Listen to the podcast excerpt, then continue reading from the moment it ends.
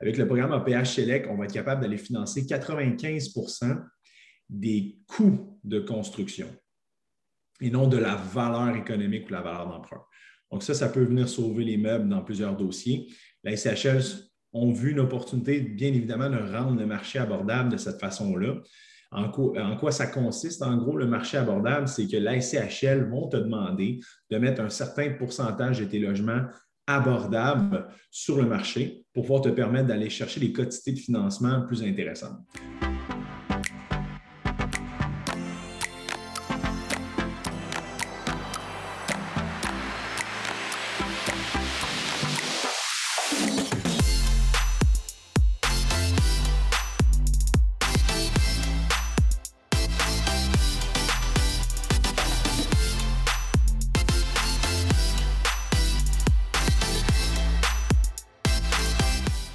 Bonsoir à tous. Donc, il y a encore quelques personnes qui vont euh, se connecter. on va officiellement débuter la séance. Donc, euh, merci d'être avec nous ce soir euh, pour notre café PML.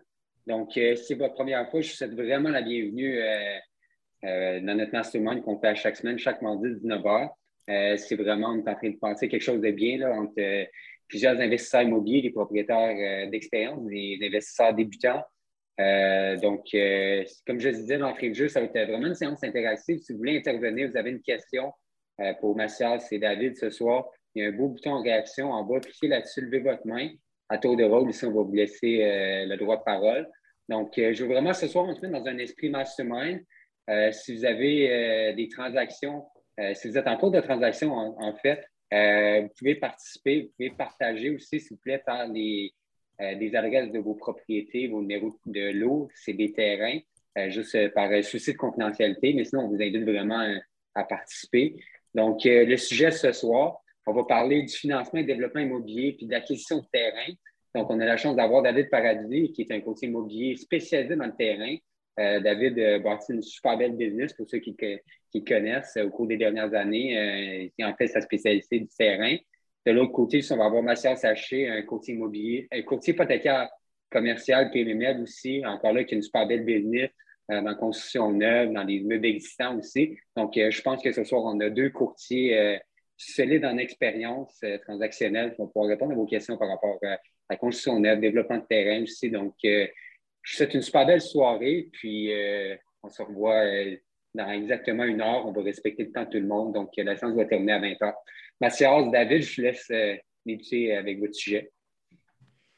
Ben, bonjour tout le monde. Bonjour David, je suis content d'être avec toi là-dessus. Je pense que ça fait jaser actuellement sur le marché, la hausse des coûts de construction, la hausse des taux. Euh, beaucoup, beaucoup de, de, de, de combat pour des, promoteurs, des constructeurs qui en arrachent actuellement. Puis je pense qu'aujourd'hui, la mission de si moi et David, on peut apporter un peu de valeur pour vous aider peut-être à contrer cette hausse-là, à contrer la hausse des, taux aussi, la hausse des, coûts de construction. Mais moi, je pense que ça va être ma valeur ajoutée ce soir euh, pour vous. Donc, David, je ne sais pas si tu avais un petit mot d'entrée de ton côté. Oui, effectivement. Mais c'est sûr que les, taux d'intérêt présentement sont assez hauts parce qu'il y a plusieurs promoteurs dans la salle. Pour une couple de mes clients, j'ai vu euh, Carl Beauséjour et euh, Jordan Verdier. Je pense qu'on va avoir euh, de beaux scénarios à discuter ensemble tantôt. Puis justement, on parle de taux d'intérêt, si on peut commencer directement là-dessus. Juste avant la discussion, moi et Mathias, on parlait. Puis si, tu peux nous, mettre dans, dans un timeline du début 2022 à aujourd'hui, on est rendu où dans les taux d'intérêt? Puis est-ce que tu pourrais sortir peut-être un élément du taux du jour? Qu'est-ce qu'il en était euh, récemment? Là? Bien, tu vois, avant de commencer un peu la, séance, j'étais un peu dans les CMB euh, Canadian Mortgage Bound, le fond. Grosso modo, c'est ce qu'on suit pour euh, effectuer le taux. Donc, on prend le, CMB, on ajoute un spread à ça, puis on obtient le taux absolu du prêteur, tout simplement. Puis ça m'a marqué parce que tu vois, en date du début janvier, on était à 1,78 au niveau du CMB et en date d'aujourd'hui, le CMB est à 2,92. Donc, une variation de 1,14 sur les taux en vigueur, juste au niveau du CMB. Là-dessus, il ne faut pas oublier une chose, c'est que les prêteurs, eux, ce qu'ils font, c'est qu'ils doivent gérer le risque. Donc, ça ne veut pas dire que les CMB augmentent, qu'eux augmentent leur spread, mais dans un cas comme ça, euh, aussitôt qu'ils voient que le marché s'en va vers la hausse, les prêteurs vont avoir tendance à ajuster leur spread aussi à la hausse. Donc, en plus du CMB, on a vu des prêteurs se réajuster à ce niveau-là. Ce que ça l'affecte, évidemment, c'est les valeurs économiques des immeubles. Donc, moi, personnellement, dans ma business à moi, j'ai plus d'une centaine de dossiers en financement en processus. Puis j'ai vu là, des mises de fonds passer de 1 million à 2 millions, carrément. Donc, on revoit les stratégies des clients, on revoit la méthode de procéder, on revoit des amortissements plus longs. Est-ce qu'on est capable de pousser ça sur du 35, du 40 ans? Ça va tout, on pourra vous parler de ça un petit peu plus tard, mais 1,14 en quatre mois, là, ça, ça, fait. C'est du jamais vu. En fait, j'étais au forum, je pense que c'était là aussi, euh, David, puis euh, il disait là, que historiquement, c'était une des hausses les plus rapides euh, jamais, jamais enregistrées. Puis il parlait d'une hausse en escalier, donc une hausse une petite hausse, on stabilise, une petite hausse, on stabilise. Ce n'est pas ça qui est arrivé. Là, là ce qui est arrivé, c'est tu fermes les yeux, oh, 28 points de plus. Et là, tu appelles des clients, mais comme bon, mais ben, j'ai de quoi te dire. Donc là, il faut réajuster le dossier. Ce n'est pas, pas évident de ce côté-là, effectivement.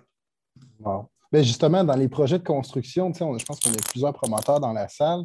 Euh, justement, on va en parler de mise de fonds quand on fait une promesse d'achat, puis mettons que les permis, puis qu'on appelle un gars comme Mathias, mettons qu'on a un 20 logements à construire, puis que la mise de fonds initialement était 250 000 avec un taux d'intérêt de 2,75, puis là, trois mois plus tard, le banquier, il t'appelle, il dit Wow, attends, il faudrait que tu changes ta promesse d'achat. Ça va être 4% de taux d'intérêt.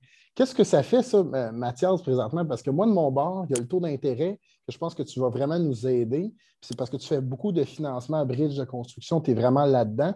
moi, de mon bord, je suis plus avec les promoteurs sur le terrain, la valeur puis les coûts de construction. Fait je me laisse ensemble, je pense qu'on va avoir un beau mastermind pour tout le monde ce soir. Là.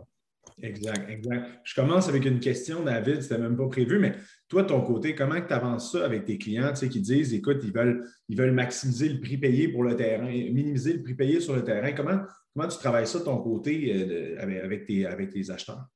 Ben, c'est assez dur parce que là, il y a tellement de fluctuations dans le marché qu'un terrain peut se vendre 32 du pied à côté, l'autre c'est 22 parce que c'était deux chums qui se connaissaient, qui ont fait une belle vente. Mais nous, à l'interne chez PMML, on va tout chercher les données justement des terrains vendus. On sort une base, puis on arrive à un prix qui est, mettons qu'on va dire 25 du pied carré dans ce temps-là. Ben, j'arrive là, j'arrive aussi avec quelqu'un qui a développé son projet. J'ai par exemple ici euh, M. Verdier, euh, Jordan Verdier qui est dans la salle avec nous lui, il a vraiment amené son projet, le stagé. il a fait les plans, il a vraiment comme amené ça à un autre level, il a tout fait les tests. Ça, ça l'a rajouté comme une bonne valeur aussi. Mais il y a un certain point que ça, c'est le prix de ce que ça vaut présentement. Puisque le prix, qu'est-ce que l'acheteur est prêt à payer, il est plus ici. Parce que là, il y a les taux d'intérêt puis les coûts de construction, ils ne matchent pas avec le prix du terrain. Sauf que on ne peut pas vraiment aller en bas de ce qui s'est déjà vendu autour. C'est ça qui, est rendu un petit peu plus compliqué euh, dans ma job présentement. Tu m'ouvres une porte, David, euh, de main de maître, encore une fois. Euh, la hausse des coûts de construction, la hausse des taux d'intérêt, à un moment donné, si tout monte, il faut, que le, faut que le constructeur rentre dans ses prix. Moi, en étant dans le bridge de construction, j'ai la question qui s'en vient. C'est une question qui est chaude. La question s'en vient et dit qu'est-ce qu'on va faire quand les bridges de construction vont, les coûts de construction vont être plus hauts que la valeur économique reconnue par le, le, banquier. Donc, imaginez, là, il faut avancer vers un banquier en disant, écoute, mon coût de construction est plus cher que ma valeur économique. Donc, ça, les banquiers sont actuellement penchés là-dessus parce que de plus en plus, on en voit. Par contre, les banquiers ont réajusté un peu le, tir de ce côté-là. Avant, ils qualifiaient le dossier sur 25 ans avec des GOC plus 1,75 au niveau du spread. Donc, on avait des taux de qualification qui étaient beaucoup plus élevés. Maintenant, on s'est réajusté. C'est réajusté, les banquiers se sont dit, écoute, là, on voit des, valeurs économiques plus basses que les coûts de construction. Ça ne peut pas arriver. Donc, ils qualifient maintenant sur du 40 ans, ce qui est une bonne chose en soi au niveau des bridges de construction, parce que de qualifier sur 25 ans, moi, je, trouvais ça un peu ridicule dans ce sens-là, parce que, anyway, on va take out SCHL éventuellement, c'est souvent la stratégie dans la plupart des dossiers de construction qu'on a. Donc, on va réajuster un 40 ans. Ils vont qualifier à 3,65 au lieu de GOC plus 1,75. C'est donné à peu près 4,75 dans ces eaux-là. La location au, pied carré aussi, dans, le coin de Montréal, est vraiment plus intéressante aussi. Donc, on est capable de maximiser au niveau de la valeur économique de ce côté-là. Ils sont plus flexibles au niveau du RCD aussi, au niveau du bridge. Euh, et les banques, banques, dans le fond, de ce côté-là, vont pouvoir se réajuster au niveau des TGA. Donc, les TGA ont compressé. Donc, vont avoir des valeurs économiques qui sont aussi plus élevées. Donc, on a vu les prêteurs conventionnels ou du bridge se réajuster sur les valeurs économiques parce qu'ils voyaient ça s'en venir. Est-ce que si les taux continuent à monter, David, on va arriver à un stade où, même avec ces, ces, allègements-là côté bridge, on, va, arriver avec des coûts de construction beaucoup plus hauts? Ça se peut. Donc, à ce moment-là, les alternatives en PH Select et des choses comme ça peuvent devenir intéressantes. Effectivement. Ça, ça, devient comme tranquillement un problème parce que là, on a spiké beaucoup en deux ans au niveau des valeurs des terrains, mais là, on va, toucher une stabilisation assez sévère parce que, comme tu dis, ça a augmenté, ça va continuer d'augmenter. Si où que ça va finir, on ne sait pas encore. Fait moi, j'ai de mes clients que vous allez voir au, fur et à mesure, ils commencent à vendre leur, projet, puis ils veulent sortir la liquidité tranquillement, pas vite, parce que justement, ça, ça ne fait pas de sens. Sauf que, d'une autre part, tu as des gens que ça fait ça, tu peux, je pense que tu peux confirmer ça, Mathias, ça fait peut-être 25 ans, 30 ans qu'ils sont avec la RBC ou, euh, ou le Desjardins, qui sont capables d'aller chercher justement comme du rachat de taux, avoir des meilleurs taux d'intérêt, puis des mises de fonds un petit peu plus basses. Mais ça, c'est pas tout le monde qui a accès à ça, un nouveau promoteur qui veut se lancer présentement. C'est vraiment sur le terrain qu'il faut, faut, faut qu'ils bêtent. Puis ce qui est dur, c'est que les terrains sont rendus chers présentement. Puis les vendeurs aussi sont conscients que je ne le donnerai pas mon terrain non plus. Là. Exact. Juste pour, avancer une chose, la SHL a, mis un peu le, frein sur les rachats de taux. Donc, il y a eu une pratique qui se faisait dans le marché. Maintenant, ça ne se fait plus. Donc, juste pour clarifier à tout le monde, euh, avec la hausse des taux actuellement, euh, c'est vraiment, il faut vraiment rester très, très, très, euh, très réaliste à ce niveau-là. Par contre, tu m'ouvres une porte, tu me parles d'augmentation de, coûts. Évidemment que les prêteurs vont aussi prendre beaucoup plus de contingences à ce niveau-là. Donc, au lieu d'avoir des, des, contingences plus basses, ils vont demander au, ils vont demander promoteur es-tu liquide? As-tu de la liquidité? Et pas nécessairement de la liquidité. Liquide, mettons, de l'épargne ou des choses comme ça, mais ça peut être des marges de crédit pour venir adosser à ça. Juste au cas où, où il y a une hausse de coûts de construction, est-ce que tu es capable d'absorber ça? Donc, on vient enlever beaucoup de joueurs qui commençaient dans la construction, malheureusement, qui vont devoir peut-être attendre une stabilisation du marché et au profit des gros joueurs qu'eux, ils continuent à construire et ils trouvent des méthodes euh, de, procéder. Euh, David, parle-moi, on a parlé un petit peu de ça, mais parle-moi un petit peu comment on peut maximiser un terrain, comment on peut maximiser la valeur d'un terrain à l'achat, tout simplement? Ben, moi, j'ai une, merveilleuse histoire. S'il désire parler, j'ai vu mon bon ami Carl Beauséjour dans la salle. Écoute, si tu veux en parler, tu es, le bienvenu. Sinon, je peux compter ton histoire parce que je pense que c'est un, gros coup de succès qu'on travaille ensemble, moi et Carl. Fait que si, si tu es dans d'ouvrir ton micro tel quel, on, peut y aller de l'avant. Sinon, moi, je vais, je, vais poursuivre là-dessus. Est-ce que tu es avec nous, Carl? Oui. Est-ce que tu m'entends? Yes, on t'entend bien. Fait que, Carl, écoute, petite question pour toi toi, l'acquisition de ton terrain, si on y va, euh, si tu es à l'aise, on n'est pas obligé de parler de chiffres, quoi que ce soit du, genre pour l'instant. Mais quand toi, tu as acheté ton terrain, c'est quoi les étapes que tu as faites? Parce que toi, tu es parti d'un raw land. Il n'y avait rien vraiment de fait. On savait qu'il y avait peut-être un potentiel multirésidentiel, mais à partir de ce moment-là, jusqu'où tu t'es rendu dans toute la documentation que tu as travaillé, qu'est-ce que tu as fait pour aller chercher la valeur qu'on est allé chercher présentement? Ben, tout le monde, quand il était jeune, euh, il a vu les, douze 12 travaux d'Astérix. Comme ça, ça, commence un peu par là, En fait, comme ça, tu prends un terrain qui est, on pourrait dire, vierge ou qu'il n'y a, pas de, pas de caractéristiques phase 1, phase 2, euh, tests biologiques, euh, ainsi de suite, forage, ingénieur, arpenteur, architecte et j'en passe. Comme ça, euh, ça me prend environ euh, un an.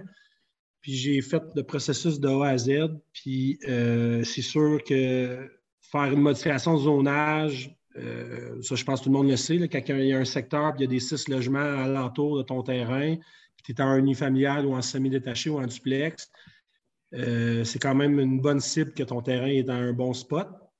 Euh, mais par contre, euh, se rendre là euh, avec l'urbanisme, puis comme je te dis, moi j'appelle ça les 12 travaux d'Astérix. Comme ça, une fois que tu as, fait l'ensemble, on pourrait dire l'ouvrage ou le travail, étais chercher vraiment tous les, papiers spécifiques, c'est ça qui va mettre, dans le fond, la valeur des terrains. Il y a beaucoup, beaucoup, beaucoup de, développeurs ou des constructeurs qui ne veulent pas toucher à ça. Ils ne veulent pas prendre le temps de, faire c'est ce travail-là, on va dire, acharné. Puis euh, une fois que ça c'est fait, bien, ça, ça, apporte beaucoup de valeur à ton terrain parce que, en fait, après ça, bien, quand le constructeur ou le, futur promoteur euh, il acquérit le terrain, puis il est quand même assez proche, mais quand on dit assez proche, il y a quand même un autre six mois, un an avant qu'il puisse se construire, mais par contre, l'ensemble des, travaux est fait. Comme ça, ça, c'est des bons trucs à, faire si tu, vois le potentiel d'un terrain. Euh, de vraiment faire tous les travaux, toute la paperasse de papier qui vient avec, ça, ça va apporter beaucoup, beaucoup de valeur euh, à ton terrain. Au terrain, directement. Surtout, toi, tu es parti d'un terrain vacant à 296 logements. On parle quand même d'une grosse croissance entre les deux parce que au début, euh, au début, on pouvait, on avait 42 euh, unifamiliales ou semi-détachés ou duplex, 42 terrains. Puis euh, à la fin, on a fini à 280 portes acceptées pour la faisabilité au niveau de, de tous les règlements de la ville. Comme ça, mais ça a pris euh, un an. Comme ça, si vous voulez passer flipper un terrain, puis vous, achetez ça, puis vous pensez flipper ça en un, mois, trois mois, euh, ça ne sera pas la même game que si tu fais l'ensemble des papiers parce que euh, les promoteurs immobiliers et les développeurs, ils veulent, quand les autres embarquent dans le projet, ils veulent quand même que ça bouge assez rapidement. souvent, comme je t'ai dit, ils ne veulent pas nécessairement faire ce travail-là. Puis la, une dernière petite question pour toi, après on va enchaîner au prochain tel quel. Là.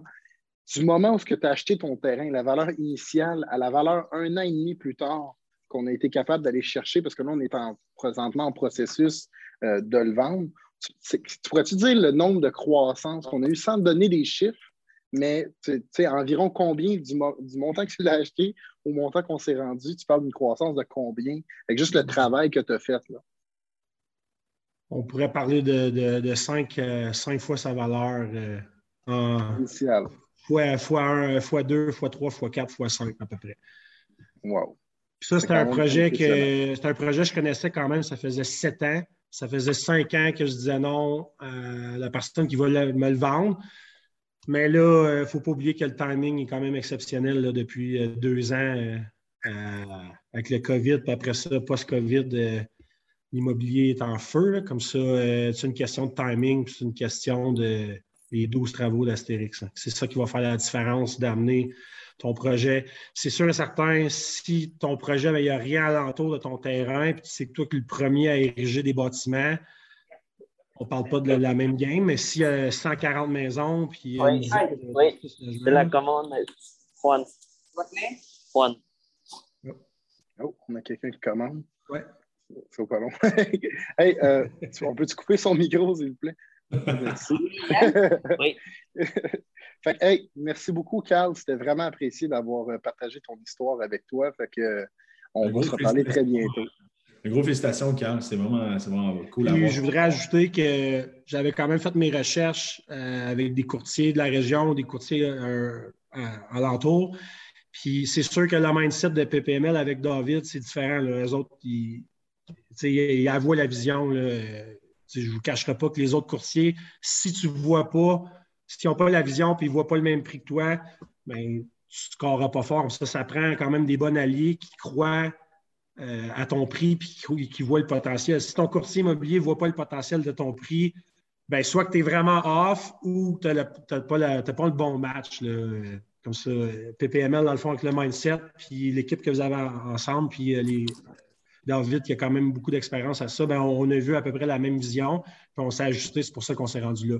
je conseille aux gens de, quand même s'entourer. Je m'entourais avec des ingénieurs, des arpenteurs, euh, plusieurs personnes, des professionnels. Comme ça, à la fin, si tu veux vendre ton terrain, mais la dernière étape, c'est de prendre un professionnel qui voit ta vision puis est capable de se rendre euh, au même prix que toi. Ça, ça fait une grosse, grosse différence dans l'équation.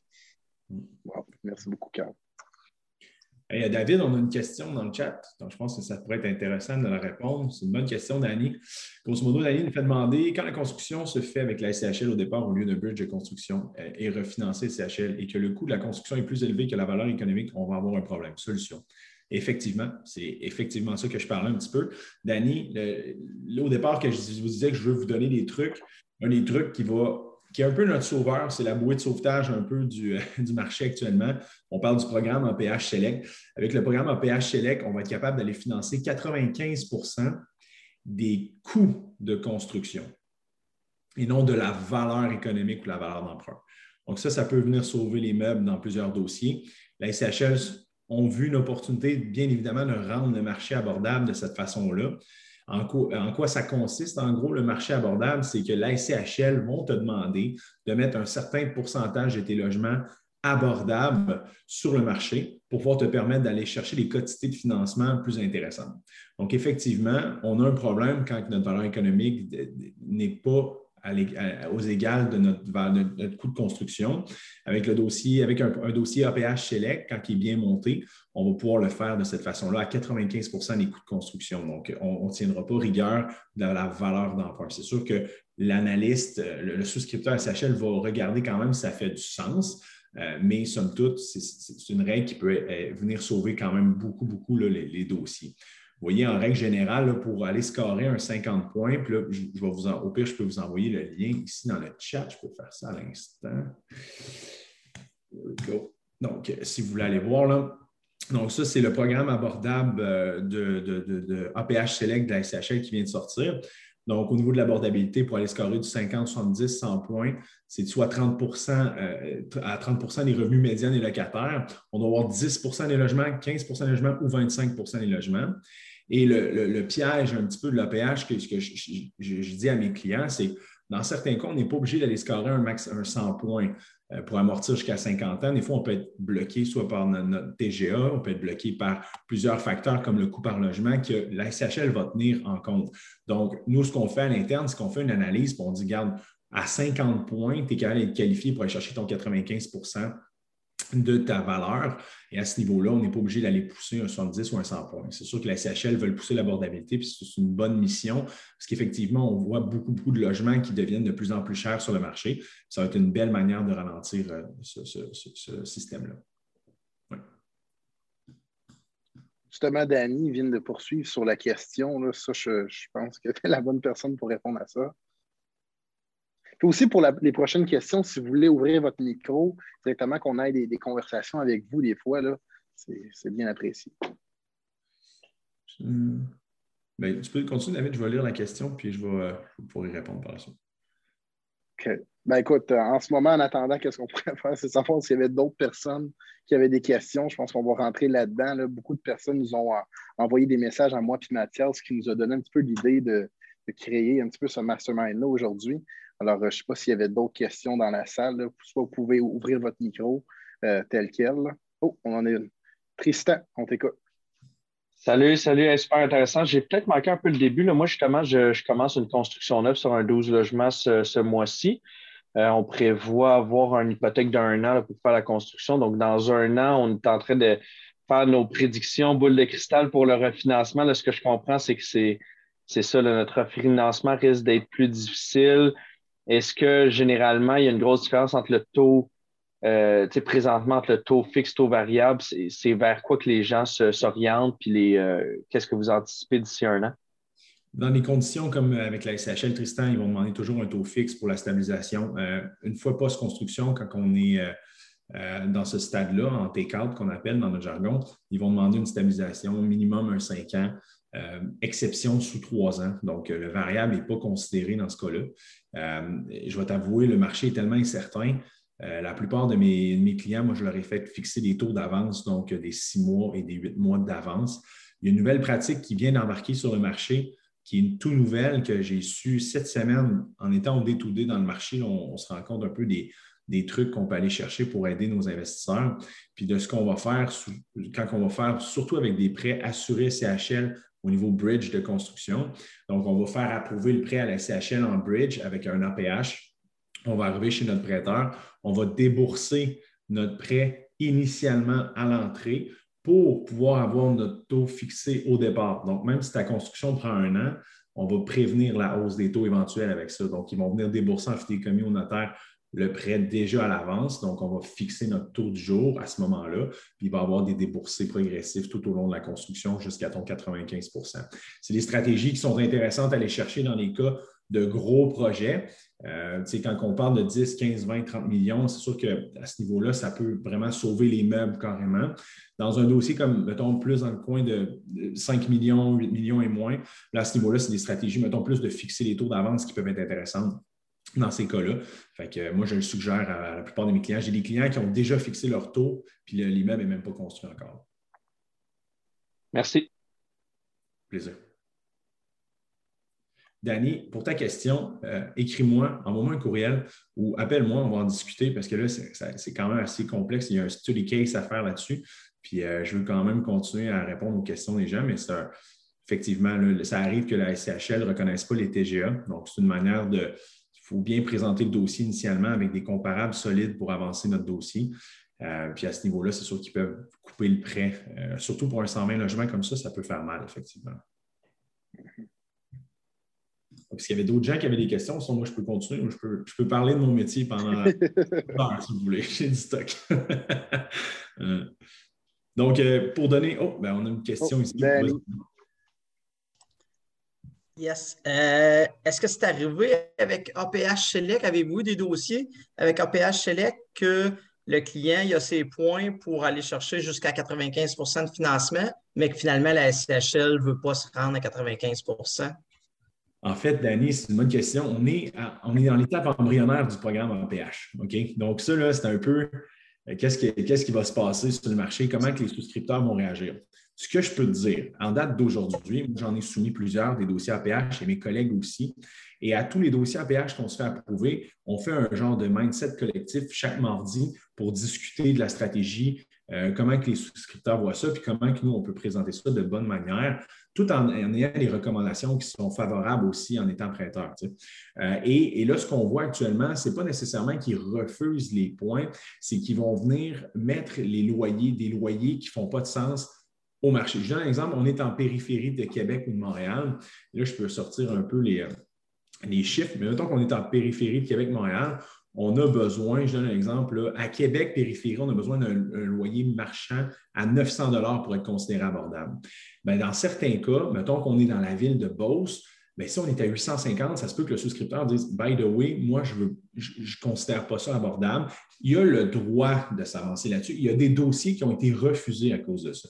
Donc, c'est ce qu'on voit actuellement. C'est la seule chose que je peux dire que au moment où on se parle, je peux te confirmer que les souscripteurs vont regarder attentivement, c'est qu'il y en a qui vont exagérer, il y en a qui vont se mettre à la scène près le loyer.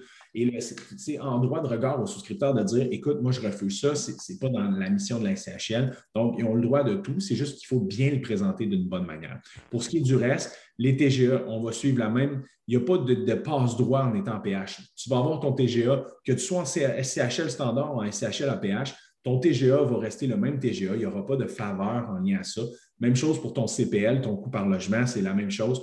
On va devoir respecter cette, euh, ces, parties-là. Donc, euh, mais pour la suite, je pense de s'armer d'un bon courtier hypothécaire qui fait du APH récurremment. Récurremment, ça se dit-tu, ça, je ne pense pas. Récurrent, mais à ce niveau-là, vous allez pouvoir lui demander des infos au fur et à mesure qu'on va en avoir, tout simplement. Vas-y, Steven. Hop, Steven, tu peux y aller. Est-ce que vous m'entendez? Oui, je t'entends. OK, super. Euh, vous Ouais, c'est ça. Dans le fond, euh, je suis en construction présentement de six logements. Puis, euh, dans le fond, j'ai mon prêt euh, construction. Puis, euh, je me demandais si je devrais demander déjà euh, une fixation de taux pour mon pour mon refinancement CHL. Mon Effectivement. Il y a deux choses, premièrement. Ça. Je m'excuse, David. Écoute, euh, j'ai pas de trouble. Euh, il y a deux choses à ça. Premièrement, on appelle ça un prêt par achèvement. Il y a un mythe qui dit que les banquiers, il y en a certains qui disent ton, ton immeuble doit être fini de construire et loué avant de me présenter le dossier à la CHL. C'est complètement faux. Moi, j'ai beaucoup, beaucoup de promoteurs immobiliers qui travaillent avec moi que je lance leur dossier SCHL sans même que l'immeuble soit construit. Donc, on a, une fois qu'on a lancé la demande SCHL, moi, je le lance avec un rapport d'évaluation à valeur projetée, avec des revenus projetés. On va faire approuver le prêt à la SCHL.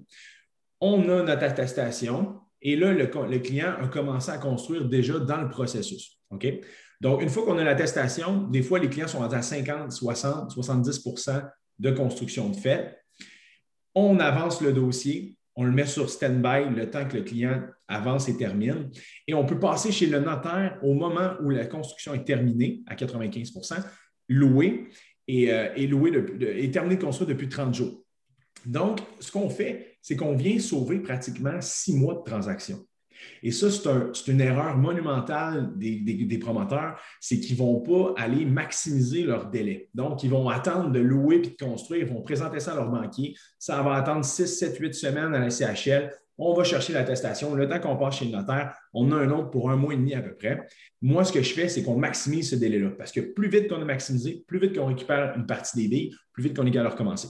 Première chose. Deuxième chose, effectivement, de fixer le taux d'avance, ça peut être bon il ne faut pas oublier une chose, en fixant le taux d'avance, on a un, spread, un, spread cost qu'on appelle, c'est qu'on doit ajouter à notre, à notre pricing. Donc, je donne un exemple. Si je fixe un taux en date d'aujourd'hui avec un de mes prêteurs pour 5 ans, 5 euh, mois me coûte 42 points.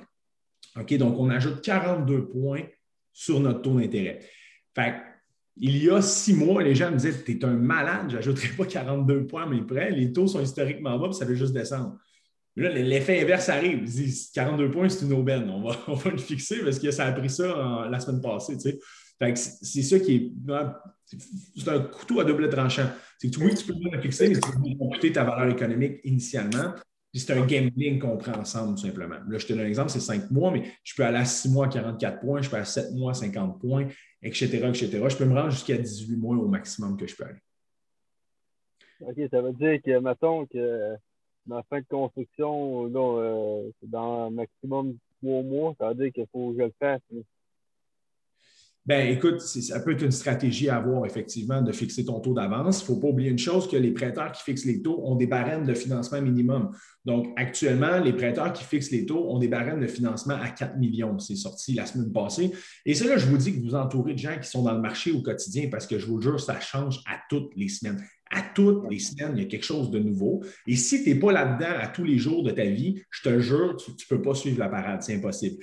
Donc, les prêteurs qui fixent les taux actuellement ont un barème de 4 millions et plus au moment où on se parle. Pour un 6 logements, il y a une possibilité de le faire si tu as moins de 30 portes. un exemple, si tu as à peu près ça. Appelle-moi, on pourra regarder ça. Je pourrais te dire un petit peu si on peut le faire ou non, le, fixer d'avance. Mais techniquement, ça devrait fonctionner pour ton côté. OK, ben j'ai déjà un courtier hypothécaire dans le dossier, mais tu sais, il ne m'a pas parlé de fixer le taux d'avance, là, mais euh, il disait qu'il fallait faire ça coup que tout est loué. Mais ça veut dire que je peux le faire avant. Puis, euh... ben, je pense que c'est à 80 80% qui disait qu'on pouvait le faire. Tu peux, tu peux fixer. Ben, moi, personnellement, écoute, peut-être que ton courtier a des relations différentes, puis je ne veux pas m'embarquer là-dedans. Moi, personnellement, je le fixe. Euh, je peux te fixer ça demain matin, même si tu n'as rien. Là si tu n'as pas des meubles de construire. Mais mettons, ben, tu le mais mettons que ce qu'il disait, c'est que ben, ça prenait euh, ça prenait trois mois, je pense, avant pour euh, avoir le refinancement, mais là, ça prend un mois, je pense, à que là, il dit on est capable d'attendre. Si c'est un qu'un mois, il dit on n'est pas trop serré. Euh, oui, mais je peux te donner un exemple sur la variation du CMB dans les deux dernières semaines. tu vas comprendre. Puis, by the way, le, taux, normalement, tu peux, oui, tu peux le fixer après, mais techniquement, la plupart des prêteurs le fixent 48 heures avant de le débourser. Donc, si tu le fixes 48 heures avant de le débourser, euh, ça peut avoir varié d'ici là. Fait que c'est une stratégie pour le flux de trésorerie du client aussi, de dire oui, tu prends un yes à ça, peut-être que tu vas être perdant, peut-être que tu vas l'être. Par contre, tu ne te casses pas la tête à dire c'est mon montant de financement que je vais aller chercher, c'est ça mon taux, c'est ça mon flux de trésorerie que je vais avoir à la fin. Donc, mais ça dépend du, du, du la tolérance de risque du client, tout simplement. Chose sûre, on peut fixer les taux d'avance, ça, euh, ça je, peux te, je, peux, je peux te dire.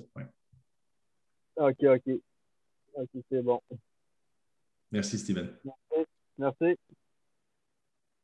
En parlant de financement, Mathias, je ne veux pas trop t'épuiser, ça fait une couple de temps que tu jases, mais du, financement pour du terrain, moi, j'ai des clients qui en ont, puis j'ai 80% qui n'en ont pas. Est-ce que c'est par rapport à l'historique qu'ils ont avec le prêteur? Parce que je sais que la RBC et Desjardins semblent financer tous les terrains, mais pas tout le monde. Est-ce que tu peux m'expliquer c'est quoi ce fardeau de société? Il y a, il y a trois, trois, types de financement de terrain qu'on va trouver. en fait, quatre, je dirais. Tu as le client qui paye le terrain cash. pas tant de financement, mais c'est pas mal. Euh, si tu es un gros joueur, c'est pas mal tout ça qu'ils font. Après ça, tu as le prêteur privé qui va venir financer, qui va prendre en garantie ton terrain et peut-être d'autres immeubles que tu as. Après ça, tu as, la fameuse marge de crédit trois ans qu'on entend souvent sur le marché. Donc, marge de crédit 3 ans, on finance ton terrain, 50% de cash down dans 3 ans, il faut que tu aies construit, sinon tu me rembourses. Grosso modo, c'est ça.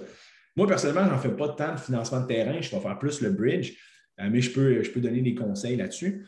Et on a le fameux client répétitif avec un prêteur que lui va arriver. Ils ont, les prêteurs, comment ils marchent, c'est qu'ils ont une enveloppe. Ils ont une enveloppe, puis ça, c'est destiné au financement de terrain.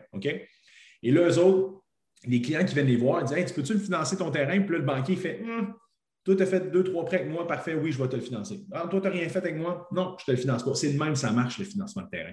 quand les gens m'appellent et me disent Coudon, y a-t-il du monde qui ont de l'appétit pour ça? Je réponds, ça dépend. Ça dépend t'es qui, ça dépend qu'est-ce que tu fait avec les prêteurs. Euh, puis c'est ça. Fait que, grosso modo, ça, ressemble à ça, les financements de terrain, David. Donc, ce n'est pas, pas évident pour quelqu'un qui commence, puis quelqu'un qui a mille portes, mais clairement lui, il se fait, excusez-moi l'expression, mais il se fait garocher de l'argent pour financer ses terrains parce qu'il est payant pour le prêteur. Donc, c'est vraiment comme ça que ça fonctionne.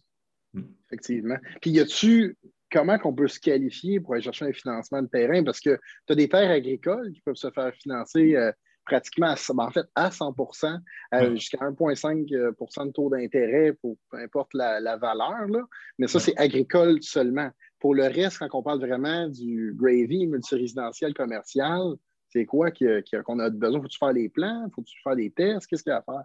Mais écoute, financement de terre agricole, comme je te dis, David, je ne suis pas un expert le financement de terrain, je, le réfère pas mal tout, mais grosso modo, le financement de terre agricole, c'est que la terre peut se louer. Donc, techniquement, c'est un actif qui est, tangible, avec tu peux avoir un revenu fixe à ça, et les prêteurs le savent. Et les, terres agricoles, il y en a de moins en moins. Donc, c'est pour ça que les prêteurs sont vraiment enclins à, à les financer. Mais c'est clair qu'il faut avoir un pedigree de ton, ta terre. Il faut que tu aies aussi un antécédent toi-même. Tu ne peux pas arriver et dire Moi, j'achète une terre agricole, euh, je, suis, banquier euh, ou je, fais X euh, travail dans la vie, mais je n'ai aucun, aucune connaissance au niveau agricole. Je n'ai pas un grand-père qui était là-dedans. J'ai pas, ça va jouer énormément. Puis ça attire mon attention. Carl, tu vois, c'est le plus bel exemple du monde.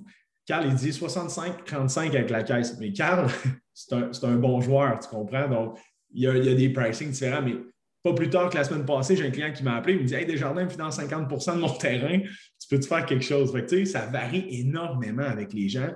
c'est quasiment impossible de, s'avancer là-dessus et de dire oui, c'est ça le, vrai ratio. Ça dépend de la relation que tu as avec ton, avec ton banquier euh, à ce niveau-là, ou ça dépend les, le monétaire, l'argent que tu as, la liquidité que tu as, tout simplement.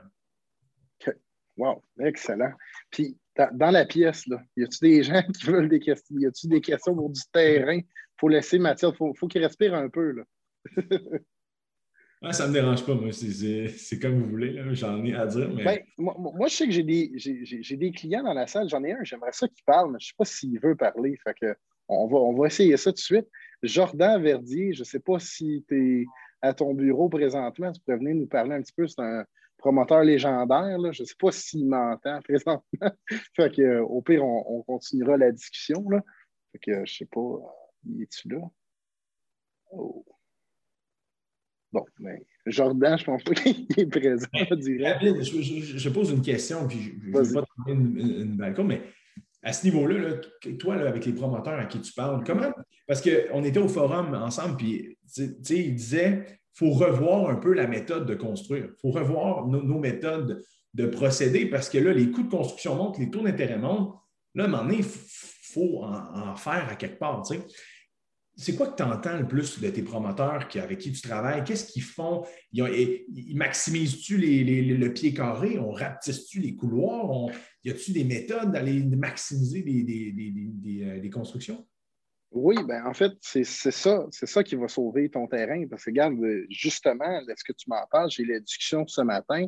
J'avais un client qu'on travaillait ensemble, puis au début, c'était un 52 logements qu'il pouvait faire. Puis je dis, est-ce que ça, c'est le maximum que tu peux-tu aller chercher des zones justement dérogatoires, des marges? Puis les marges avec la ville, c'était 6 mètres, mais là, l'urbanisme a fait un, projet pour 3 mètres. Fait que là, ils ont essayé de densifier ça, puis ça a été accepté. Puis là, on parle de 52 logements à 96 unités. Fait que ton, ton coût de terrain face à ce que tu peux faire dessus, ils viennent de prendre une valeur. Fait que c'est là que tu vas chercher ton profit. Fait que ça serait vraiment de le densifier le plus possible, sauf que là, ça dépend avec la municipalité avec laquelle tu travailles. Parce que tu dois laisser La plupart du temps, ce qui revient 90% du temps, c'est cause de stationnement, espace vert, les marges. Ça, là, ça, là, si tu n'as pas ça, c'est pas enclin avec un bon urbaniste qui ne fait pas juste du papier, mais qui a déjà fait du terrain, pour faire un jeu de mots, là, mais qui a déjà eu un fil de c'était quoi développé pour de vrai, bien là, c'est là que tu la crées ta valeur. Je ne sais pas si ça peut répondre à ta question. Ben oui, puis passer aussi du temps avec son architecte. Je pense qu'il faut se rasseoir avec son architecte et revoir les plans revoir nos méthodes de procéder, puis moins se lancer dans du tout cuit, puis let's go, on, construit, là, construire un bloc. Non, c'est plus, on se rassoit, on regarde avec notre architecte comment on peut maximiser le tout pour aller justement libérer le plus de pieds carrés possible pour la location. Puis David, on a, une, on a une question. Question pour David, vendre ton terrain au pied carré ou à la porte? Bonne question, ça. Bien, ça dépend. Si c'est un projet multirésidentiel, c'est sûr que le promoteur, lui, quand il regarde de quoi, bien, il va y aller à la porte. Mais s'il n'y a rien de fait, mettons qu'on ne sait pas qu'il y a 200 logements qui rentrent sur le terrain, on ne le sait pas, mais là, on va se fier au prix au pied carré, puis après ça, lui, il va calculer face au prix qu'il a puis il va eyeballer environ combien de portes il peut rentrer là face au journage en place. Fait que c'est vraiment là. Fait que c'est, sûr qu'il faut regarder le prix au pied carré, mais c'est un projet multirésidentiel. On va y aller vraiment avec un, prix par porte. Exact, exact. Je viens de voir un de mes clients justement dans la salle. Je vais le mettre sur le spot. Je ne suis pas sûr qu'il Je ne sais pas s'il va aimer ça. on, a, un bel exemple. Avant, avant la hausse des taux, j'ai réussi à fixer son, taux d'intérêt sans dire d'adresse, sans dire de, taux qu'on a réussi à avoir, mais j'ai fixé son taux d'intérêt. Euh, puis on a été capable justement de sauver presque une, augmentation de 60 points. Alexandre Labelle, qui est dans place. Donc, on a fait un dossier, on a un peu sauvé les meubles avec ça. On est allé chercher une pleine valeur euh, pratiquement au niveau de la SCHL, mais vraiment à cause du fait qu'on a fixé son taux d'avance. Donc, euh, ça, a été, ça a été une, belle transaction. On est, pratiquement fini, mais euh, on était capable justement de sauver, sauver une belle valeur économique avec ça. Wow, wow, wow. Justement, il y a une question, je pense, dans la salle. Olivier Martin, je ne sais pas si tu l'avais lu. Oui, si APH Select finance, c'est 95% du coût de construction d'un stand de la banque. Comment la dette se paie? Bonne question. En fait, grosso modo, c'est sûr qu'il y a un ratio de couverture de dette qui est calculé quand même. Donc, euh, mais c'est un couteau à double tranchant, Olivier, dans le sens que l'APH Select, on pourra pas, les, clients ne pourront pas aller maximiser leur parc, un portfolio avec l'APH Select parce que dans cinq ans, ça se peut que tu dois simplement renouveler ton prêt et que tu ne sortes pas une scène. Donc, c'est important de, calculer ça. Et c'est pour ça que le calcul d'avance est important à faire aussi. Donc, je suis porté à dire à mes clients, si on atteint notre 95% de financement, OK, mais qu'on est capable d'aller le, le, mettre à 40 ans au lieu de 45 ou 50, euh, là, je parle de l'existant, mais ça peut être pour la construction aussi, bien, on va le faire. Donc, on va permettre la capitalisation quand même, malgré que ça donne un meilleur cash flow.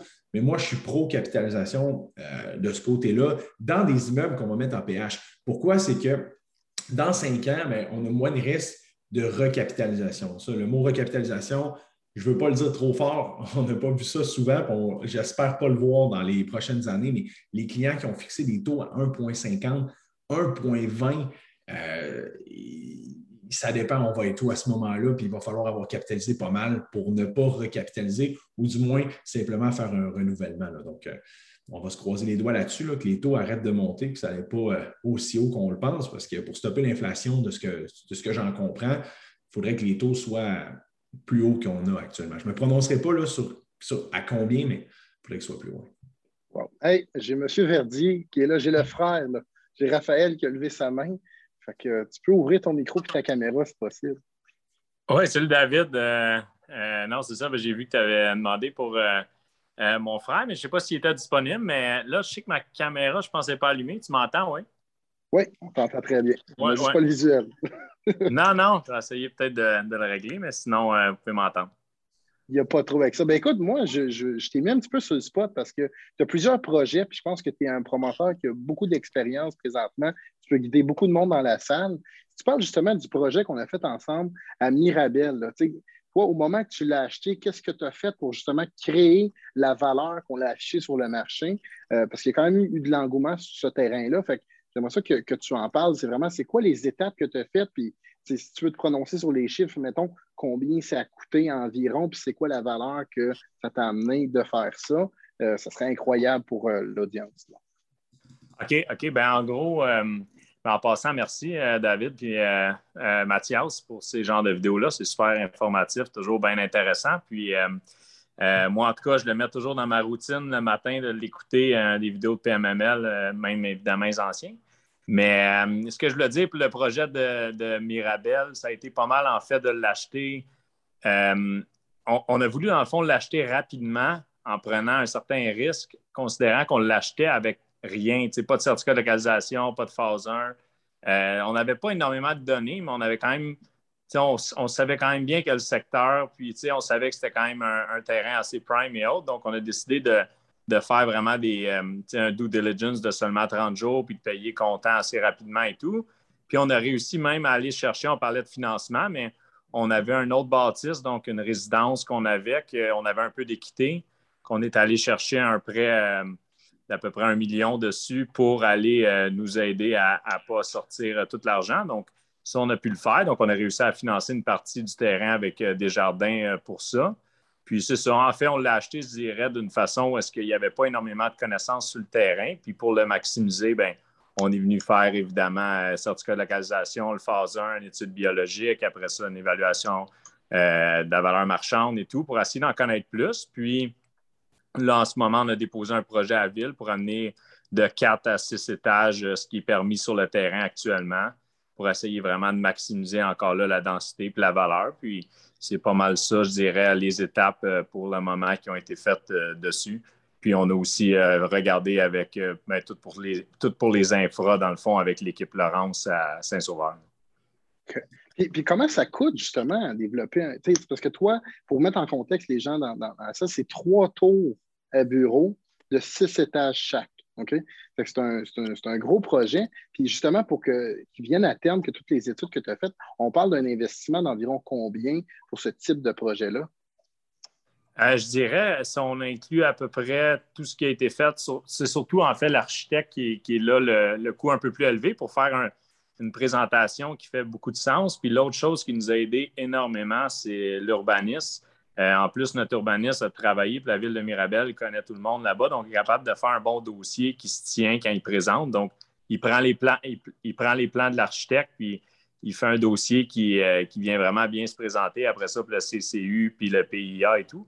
Mais je dirais que le coût total, euh, peut-être on pourrait parler un 30-40 000 l'architecte, peut-être un 10-15 000 l'urbaniste, puis après ça, les autres, c'est tout peut-être des choses comme le certificat à 3 4 5 000, après ça, rapport environnemental à, encore là 3 4 5 000. Fait que, peut-être qu'on doit être peut-être à 75 000 d'investissement total, mais on a quand même, on n'a pas lésiné sur rien. On voulait bien le faire puis présenter un beau projet entre la valeur encore là, je vais revenir là-dessus juste pour euh, motiver les gens avec le projet de Calbo Séjour avec toi.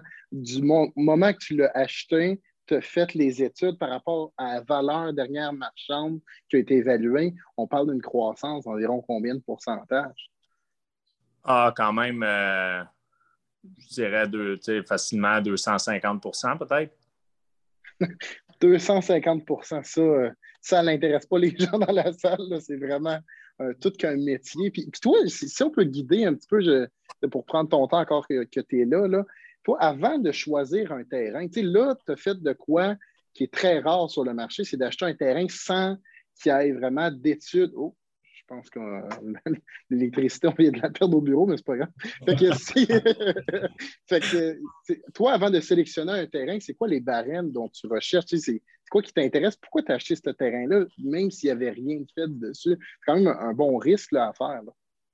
Ben, oui, non, c'est une bonne question. En fait, ben, je dirais que c'est toujours, je reviens toujours à la même chose de localisation. Effectivement, localisation, localisation, on en parle tout le temps dans plein de domaines, euh, ben, dans plein de sphères, si on veut, de l'immobilier, mais je réalise que des fois, c'est de vouloir payer un peu plus pour être vraiment dans les meilleures places. Puis après ça, on le sait que c'est ce qui va attirer à long terme le, plus de monde, c'est que des fois, on dirait qu'on cherche des projets avec ce qu'on est capable de se payer, mais ça nous amène à être dans des milieux qui sont peut-être moins intéressants ou autres.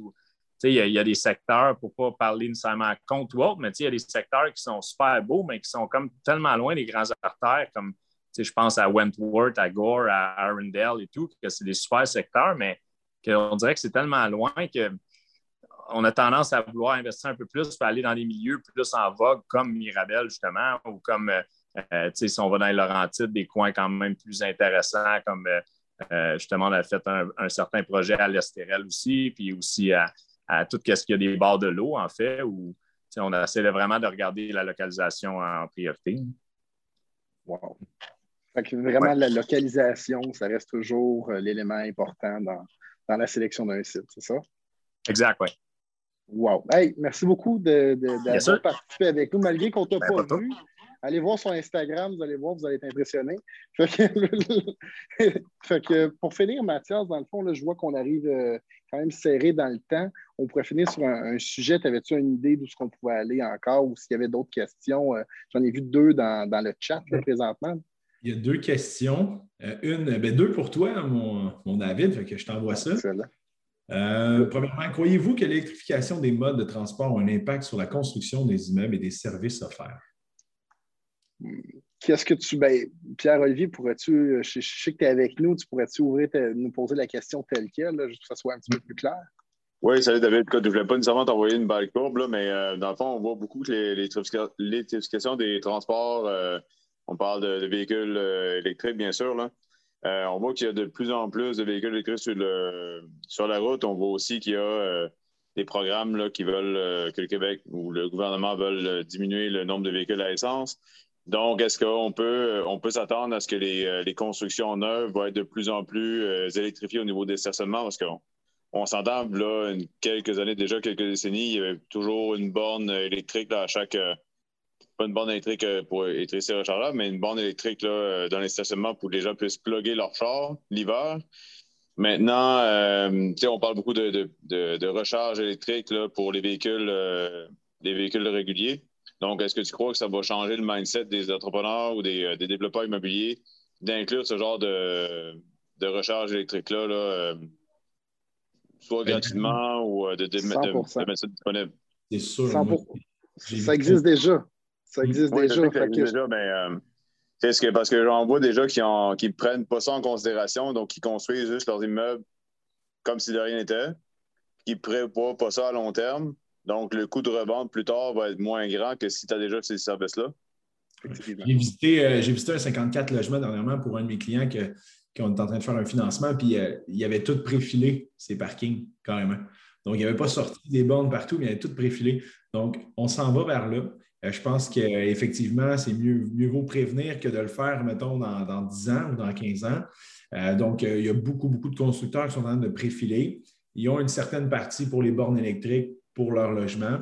puis ça devient attrayant aussi pour les locataires éventuels parce qu'on en voit de plus en plus. Je ne sais pas si toi, David, tu en as vu, mais moi, dans un projet que j'ai visité il n'y a pas plus qu'un mois, c'était déjà préfilé d'avance.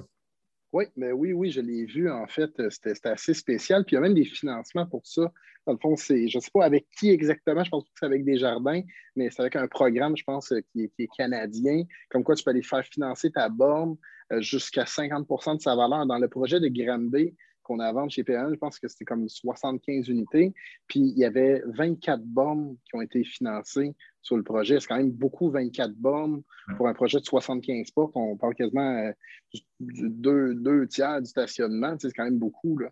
Fait que euh, c'était assez impressionnant, ça. Je pense que oui, ça va rajouter une valeur. Éventuellement, je vois la SHL peut-être s'en venir là-dedans aussi, euh, ce qui fait partie un peu de l'écologie, qui est une de leurs missions aussi. donc, effectivement, oui. On a une autre question, David. Bonjour, quel est le délai moyen d'un développement de cette taille? Donc, j'imagine qu'on parlait un petit peu avec, euh, ton client, M. Verdier, justement, qu'on parlait de, tout le processus de, développer un terrain à ce stade-là. Donc, c'est quoi le délai pour atteindre, euh, mettons, cette. Euh, ou comme Carl disait tantôt, là, il disait un an, mais de ton côté. C'est environ ça aussi que, je vois fréquemment, mettons, parce que tu, peux faire tes plans d'architecte, ton urbanisme, puis justement travailler tes infras avec les ingénieurs. Ça, avoir les plans, puis tout ça, ça, c'est la partie le fun, c'est de, voir, de visualiser ton projet, mais de le faire approuver par la ville, de le présenter au comité consultatif de l'urbanisme, que, eux, ils acceptent ça. C'est ça qui est très, très, très long.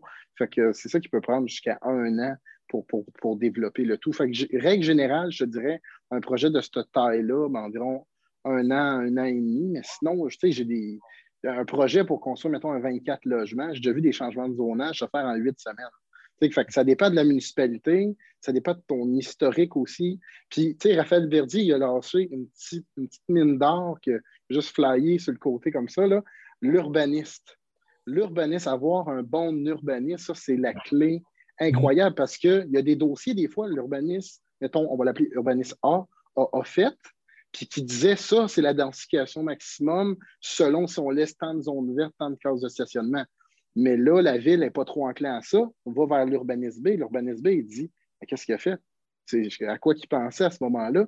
Il va doubler le nombre de portes, il va rajouter un, étage de stationnement souterrain, il va rajouter des bornes électriques avec des programmes. Puis il vient de, doubler la valeur de son projet. Fait que c'est vraiment l'urbanisme, c'est un élément clé. Puis la localisation aussi, là, ça, on, peut voir, on peut voir aussi, moi j'en vois, là, un moment donné, je reçois un flot de dossiers de bridge de construction d'une ville. Là, je me dis, oh, attends un peu, il se passe de quoi à telle place?